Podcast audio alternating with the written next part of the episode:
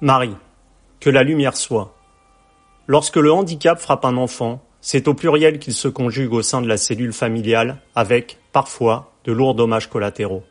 Pour Hugo, c'est à trois mois que ses parents ont appris de manière pour le moins brutale que leur fils était atteint du syndrome Morning Glory, qui, fait rarissime, touche ses deux yeux. Aujourd'hui âgé de 13 ans, Hugo est presque aveugle. En cette période toute particulière de confinement, l'adolescent se retrouve de fait hors du cadre scolaire, comme des repères auxquels il est habitué. Au-delà de cette situation exceptionnelle inhérente à l'épidémie que nous connaissons, les questions concernant la gestion du handicap au sein de notre pays se bousculent.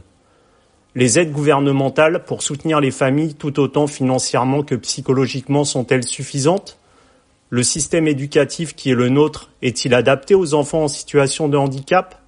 Marie, la maman d'Hugo, nous livre, avec le cœur, son point de vue sur ces questions, et bien plus encore. Une interview signée Agent d'entretien.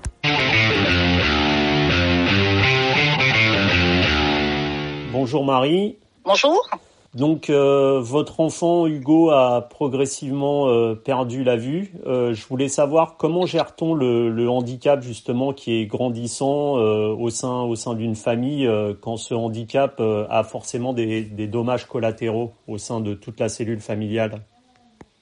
Alors je dirais qu'aujourd'hui plutôt bien puisque l'enfant grandit. Euh, très compliqué au début. Quand on mmh. apprend la maladie, euh, qu'on se retrouve confronté aux hôpitaux, bon avec des médecins spécialisés, euh, bon on se dit qu'on va être bien géré. Par contre, voilà, quand vous avez des médecins qui vous expliquent la maladie en disant, comme nous on nous a dit, bah écoutez madame, vous avez un jeu de 54 cartes devant vous, moi j'y peux rien, vous aviez vous avez vous avez pioché la mauvaise. Ouais, c'est très dur, c'est très violent comme propos ça en fait. Oui, puisque je me suis quand même assez effondrée étant donné que l'enfant n'avait que trois mois. Mmh. Et ben, le médecin, aucune psychologie, qui m'a tout de suite dit "Écoutez, madame, faut reprendre, voilà, faut, faut vous reprendre, faut arrêter vos émotions, il va falloir gérer. Mais écoutez, euh, quand on pioche une mauvaise carte, ben après, faut l'assumer." Et justement, comment on le gère après au quotidien euh, Alors parce qu'il a, on vous avait appris ça quand il était nourrisson, tout bébé. Comment on le gère après progressivement cette, euh, cette maladie, cette perte de la vue? Dont il a été euh, touché alors, euh, on va on va dire que bon, en tant que parent, on est obligé de, de le gérer. Mmh. Euh, maintenant, ce qui est difficile des fois, c'est c'est l'enfant, parce que quand vous avez l'enfant qui, qui a un déni sur cette maladie et qui ne veut pas l'accepter, euh, parce que ça a été le cas d'Hugo. Voilà, dès tout petit, il n'a jamais voulu accepter cette maladie. Donc ça n'a pas été facile du tout au départ, euh, excusez-moi, au départ à la maternelle, il était donc dans le système scolaire euh, classique. À la maternelle. Oui, on a, voilà, on a eu la chance. Euh, alors par contre, on a eu énormément de chance, c'est d'avoir des instituteurs très volontaires, mmh. mais ça a vraiment été humainement euh, parce que là, c'est l'être humain qui a été volontaire pour nous aider. Euh, donc, nous avons eu la chance d'être dans une toute petite maternelle euh, donc ça, ça s'est vraiment bien passé avec des, des, des maîtresses bah, comme des mamans, mmh. en primaire aussi. Euh, voilà, on a, on avait vraiment eu beaucoup d'humanité en voilà en premier cycle et second cycle. Euh, je dirais que le, voilà le collège après ça a été plus compliqué, mmh, bien sûr, beaucoup plus difficile. Et justement, est-ce que d'après vous le, le, système scolaire qui est le nôtre euh, en France est adapté justement aux, aux enfants en situation de handicap? Pas du tout. Pas du tout. Euh, le, le, système scolaire est adapté à une norme. Euh, encore qu'il paraît difficile de dire qu'il y ait une norme dans mmh. l'handicap, euh, que ce soit un handicap mineur ou majeur. Euh, je pense que le système scolaire euh, a mis en loi une loi du 11 février 2005 qui est formidable.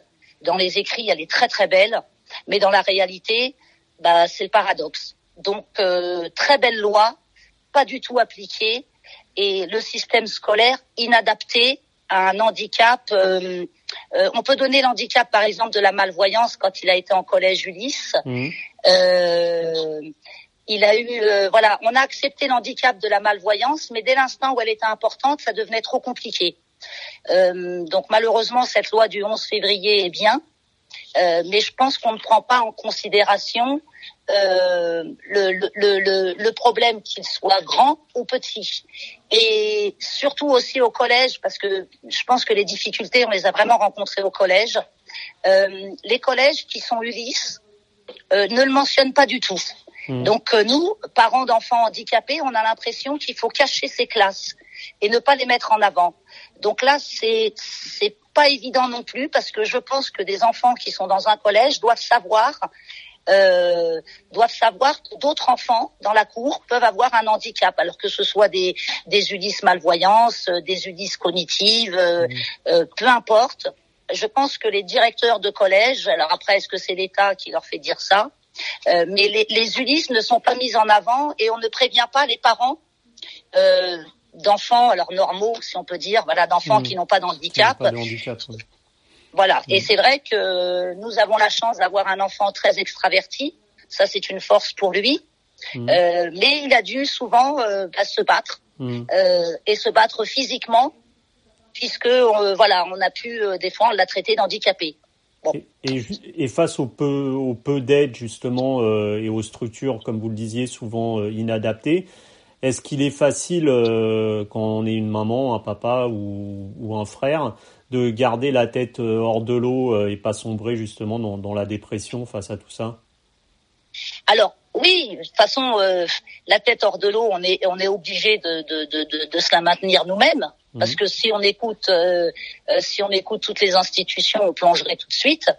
Euh, je, je, dirais que le plus difficile dans notre cas, alors après le plus difficile, oui et non, euh, c'est quand on est euh, gérant d'une petite structure euh, familiale, vraiment toute petite structure.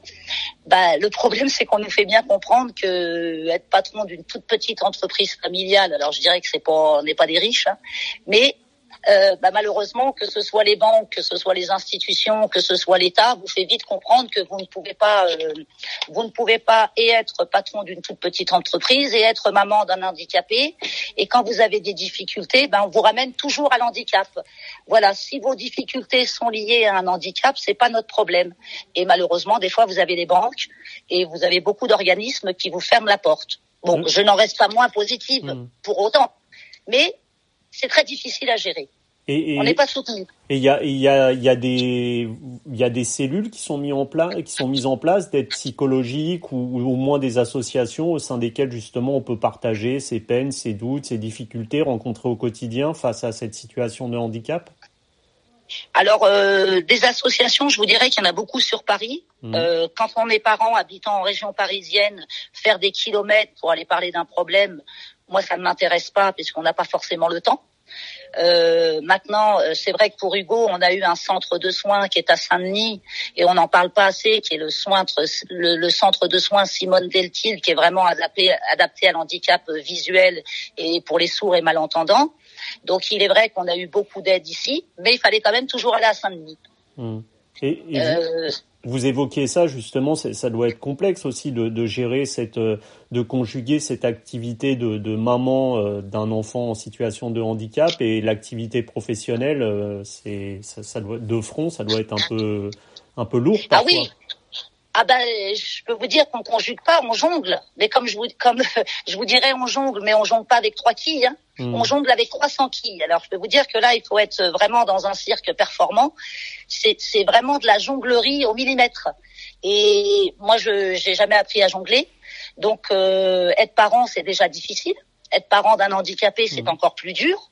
Mais par contre, là où je veux rester positif, c'est que avoir un handicap aussi est une force, une force qui nous ouvre des portes euh, d'un autre horizon. Et l'enfant handicapé vous emmène aussi tellement de bonheur, tellement de joie. Euh, qu'on est partagé entre le, le, on est partagé entre un certain mal-être et une certaine envie de, de, de sortir le corps de l'eau. Mmh. Et, et donc les parents, on se bat euh, aussi bien les grands frères que les petits frères. Toute la famille se bat, mais c'est toujours l'aide euh, autour. Et, et vous, vous, me disiez que vous aviez euh, un moment l'idée de porter plainte contre l'État, justement. En quoi, euh, d'après vous, nos, nos, institutions sont-elles inefficaces et inadaptées pour venir en aide aux, aux parents d'enfants handicapés? Bah, le, le, le, premier problème, euh, je dirais que le premier problème et le, le plus gros problème, c'est l'argent. Mmh. L'argent. Puisque mettre en place des lois, c'est bien beau, mais ne pas donner. Alors en Ile-de-France, en plus, euh, on est dans le 93, ce qui n'est pas évident. Les fonds publics, on les a pas forcément. Alors quand vous avez la chance, par contre, de d'ouvrir des portes à, coups de pied, parce que de toute façon on ne vous les ouvrira jamais. Donc quand vous ouvrez des portes à coups de pied, moi pour Hugo, il a fallu que je demande euh, à l'adjoint au maire de la commune des Pavillons-sous-Bois, qui aujourd'hui est notre maire, euh, c'est elle qui a dû monter au front pour qu'on puisse avoir des fonds pour aider Hugo euh, au collège des Pavillons sous bois. Et il faut vraiment gueuler. Alors quand je dis gueuler, je veux pas le dire dans un sens vulgaire, mais dans un sens où il faut vraiment aboyer, puisque quand vous aboyez, hmm. voilà, se faire entendre et se presque hurler. Alors quand on hurle, bah, quand les gens en ont marre de vous entendre hurler, débloquent des fonds. Alors débloquer des fonds et débloquer de l'argent, c'est bien. Par contre, si vous n'y mettez pas le personnel adapté avec des compétences et du personnel euh, qui a envie mmh. d'aider l'handicap, parce que du, personnel on en trouve, mais du personnel inadapté on en trouve énormément. Et le personnel inadapté et non formé peut des fois engendrer une détresse morale pour l'enfant. Mmh. Puisque quand on est parent et quand on va au collège et qu'on crie notre désespoir et qu'on essaye de déplacer des montagnes, ben, des fois malheureusement l'enfant trinque euh, par rapport à l'aptitude des parents. Et ça, c'est pas normal non plus. Et, et c'est c'est tout ça que vous feriez passer si jamais euh, vous, je sais pas euh, vous aviez l'opportunité, je vais pas dire la chance, mais l'opportunité d'être reçu par le président Macron. C'est c'est ce que vous feriez passer comme message avant tout? Eh ben, ah oui, je lui dirais déjà d'appliquer la loi du 11 février 2005, puisque euh, l'écrire c'est une chose et l'appliquer c'en est une autre. Vous, vous pouvez la rappeler cette loi pour pour les gens qui qui la connaissent pas justement? Alors la, la, la loi, euh, alors mon fils va vous en parler, qui la connaît un petit peu mieux. Vas-y Thierry, je t'en prie. Bonjour. Bonjour. Euh, cette loi, elle est censée s'appeler pour l'égalité des droits et des chances, mmh. la participation et la citoyenneté des personnes handicapées. Alors c'est un intitulé qui est qui est très très beau, mais c'est un intitulé qui est mensonger. Normalement, cette loi, elle permet à toute école euh, ordinaire d'avoir un pôle handicap et de permettre aux personnes handicapées de pouvoir se rendre à l'école et d'avoir les mêmes chances que tout le monde avec euh, du matériel adapté, etc. Et c'est pas du tout, du tout ce qui est mis en place. Donc euh, c'est, je pense que l'application de cette loi dans, dans les écrits, comment elle, a été créée, mmh. vraiment, je pense que c'est le, le plus important parce que c'est à l'heure actuelle, c'est ce qui pêche le plus. Aujourd'hui, ce sont malheureusement des paroles beaucoup plus que des actes. Oui, puisque quand vous prenez par exemple la formation des ABS, qui sont des, mmh. aides de vie scolaire, mmh. euh, bon, encore dans notre cas, on a eu la chance d'avoir euh, des ABS qui étaient des vraies mamans, donc qui sont là pour aider votre enfant. Mais quand l'État vous prend des ABS qui n'ont aucune formation, euh, j'ai eu une ABS qui ne savait même pas lire et écrire le français. Comment on peut aider un enfant en CE1 quand l'AVS, malheureusement, a des lacunes euh, mmh. euh, niveau euh, bien sûr. Oui. Mmh. Donc, euh, donc mettre des AVS, oui, mais former des AVS, là, c'est beaucoup mieux, puisque former un personnel adapté à l'handicap ne pourra que favoriser l'intégration de l'handicapé, euh, de l'handicapé dans une structure. Mmh, bien sûr. Et voilà, et c'est pas non plus de leur faute parce que je veux vraiment euh, par ce message aussi dire merci à toutes les AVS qui font ce métier par euh, par cœur et par passion. Euh, parce que malheureusement, c'est pareil dans les AVS, vous n'avez pas 100% des AVS qui sont là par passion. Quand vous leur donnez un salaire de misère et qu'on leur demande de faire des heures et d'aider, tout. Donc on en revient toujours à la même, à la même question. Aux moyens financiers. Ouais. Mais bien sûr, bien sûr. Alors, parce que mettre des moyens financiers, c'est pareil. Si on mettait des moyens financiers dans l'handicap dès l'enfance, on aurait certainement moins d'adultes handicapés avec des pensions de cotorep. Donc, je pense que l'État n'a pas compris le, le, le, principal sujet de mettre en place dès l'enfance des moyens et des structures nécessaires pour faire tout, pour faire que ces jeunes, dans un avenir, puissent s'élever. S'élever socialement, avoir un métier et là, on aurait moins de problèmes euh, financiers, hmm. puisqu'on aurait mis toutes les finances dès le début, dès les petites structures. Et, et justement, cet avenir dont, dont vous parlez euh, en tant que parent, on y pense. Donc, euh, je me doute que en tant que parent d'un enfant en situation de handicap, on, on y pense certainement encore plus. Comment vous vous projetez dans cet avenir et comment vous voyez Hugo Est-ce que c'est pas un peu justement anxiogène par rapport au, manque de moyens dont vous, que vous évoquez Je dirais que je pense qu'après chaque parent doit essayer de faire ce qu'il peut, puisque euh, on n'est pas assez aidé pour mettre en place. Et après, malheureusement, chaque handicapé euh, a une intelligence ou l'a moins ou a d'autres problèmes, puisque mmh. l'handicap visuel peut être euh, euh, peut être ajouté à un autre handicap. donc, je dirais que pour nous, nous avons la chance d'avoir un enfant certes très malvoyant, mais qui a des capacités mentales qui sont très élevées et c'est un enfant qui est vraiment extraverti et qui en veut. Mmh. Donc je dirais que pour ma part, euh, quand bien même je suis toujours inquiète parce que je pense que je serai inquiète euh, jusqu'au bout. Vous êtes une maman, c'est normal. Voilà, mais j'ai la chance d'avoir un enfant qui lui a compris que l'handicap ne serait jamais un frein dans sa vie. Maintenant, est-ce qu'on lui ouvrira des portes? Euh, je vous dirais, tant que je peux l'aider à défoncer les portes, je l'aiderai à défoncer les portes. Le mmh. jour où je ne serai plus là, je pense qu'il aura toutes les armes pour, euh, pour, pour lui-même voilà, crier haut et fort euh, ce qu'il en est. Et aujourd'hui, allez-y, je vous en prie, allez-y. Oui, mais malheureusement, c'est pas le cas pour tous les enfants et pour tous les parents d'enfants handicapés. Hmm. C'est là où le bas blesse, parce que moi, je pense à moi, nous sommes une famille unie et on met tout en œuvre pour aider notre enfant et, et on a cette chance de pouvoir euh, discuter, dialoguer et aller voir les gens qu'il faut. Mais quand on pense aux pauvres parents démunis euh, qui qui qui vont pas spécialement bien parler français, qui vont avoir d'autres problèmes, là c'est difficile parce que je me dis les pauvres comment ils vont s'en sortir et comment les enfants vont pouvoir s'en sortir dans leur vie? Et, et aujourd'hui, on est dans une période très très particulière et, euh, inédite avec cette période de confinement donc euh, liée à l'épidémie de Covid 19 où les enfants donc ont dû être euh, de fait déscolarisés pour euh, poursuivre leur scolarité à, la maison. Je voulais savoir comment ça se passe pour Hugo qui se retrouve là au sein de votre foyer et hors de sa structure scolaire habituelle. Alors, la chance que nous avons, c'est que Hugo a pu intégrer l'INJA, qui est l'Institut national des jeunes aveugles en internat à Paris. Mmh. donc, dès la rentrée, il a pu se servir de tous ces outils euh, donc le fait d'être dans cet internat euh, parisien, nous avons la chance qu'il ait euh, tous les tous les moyens en sa possession, que ce soit les moyens informatiques. Mais maintenant, pour tous les enfants d'Ulysse, là par contre, ça doit être catastrophique. Donc c'est vrai que nous, par rapport à Hugo, du fait qu'il ait ces outils, les profs travaillent en vidéoconférence, mmh. lui envoient du travail, voilà, par mail, parce que Hugo a cette chance. Euh, d'être dans un internat où on a tout mis en place dès le début. Maintenant, dans les collèges Ulysse, euh, ils n'ont pas forcément de matériel puisqu'ils mmh. ne peuvent pas l'emmener à la maison. Donc là, je pense que par contre, pour ces familles-là, ça doit être très très difficile, très difficile. Et je pense que les enfants vont être en échec scolaire, malheureusement. On en revient en fait à la même problématique qui est toujours la structure qui est qui est inadaptée euh, au, handicap et, et, ce manque de moyens qui est flagrant euh, pour aider les enfants en situation de handicap à les tirer vers le haut.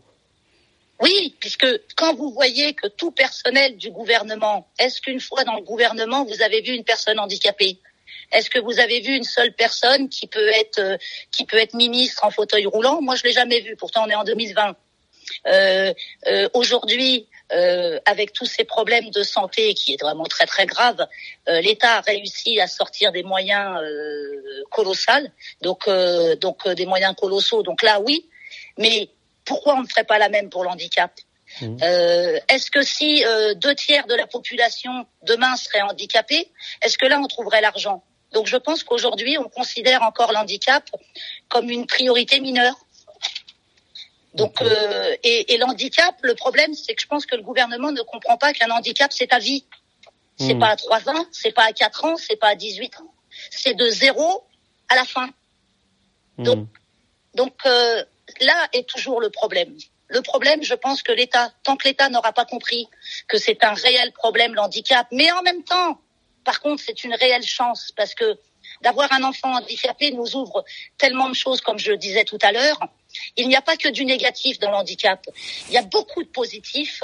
Et quand les gens prendront l'handicap plutôt positivement que négativement, mmh.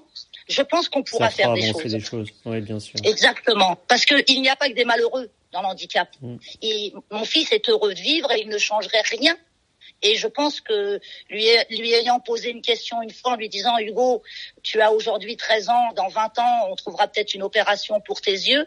Sa réponse a été mais maman, est-ce que je me ferais euh, vraiment réparer les yeux? Voilà, je me hmm. dis sa réponse. Il est même pas sûr qu'il ferait une opération pour voir comme tout le monde. Ouais, non. Ok, bah écoutez Marie, merci pour ce témoignage qui est à la fois éloquent et quand même plein de, plein de, de, bonnes intentions pour le positivisme ah et donner un message d'espoir justement aux parents et aux enfants euh, qui sont en situation de handicap. Ah, ah oui, oui, oui. Ah. Allez-y, pardon. Merci beaucoup. À très bientôt, Marie.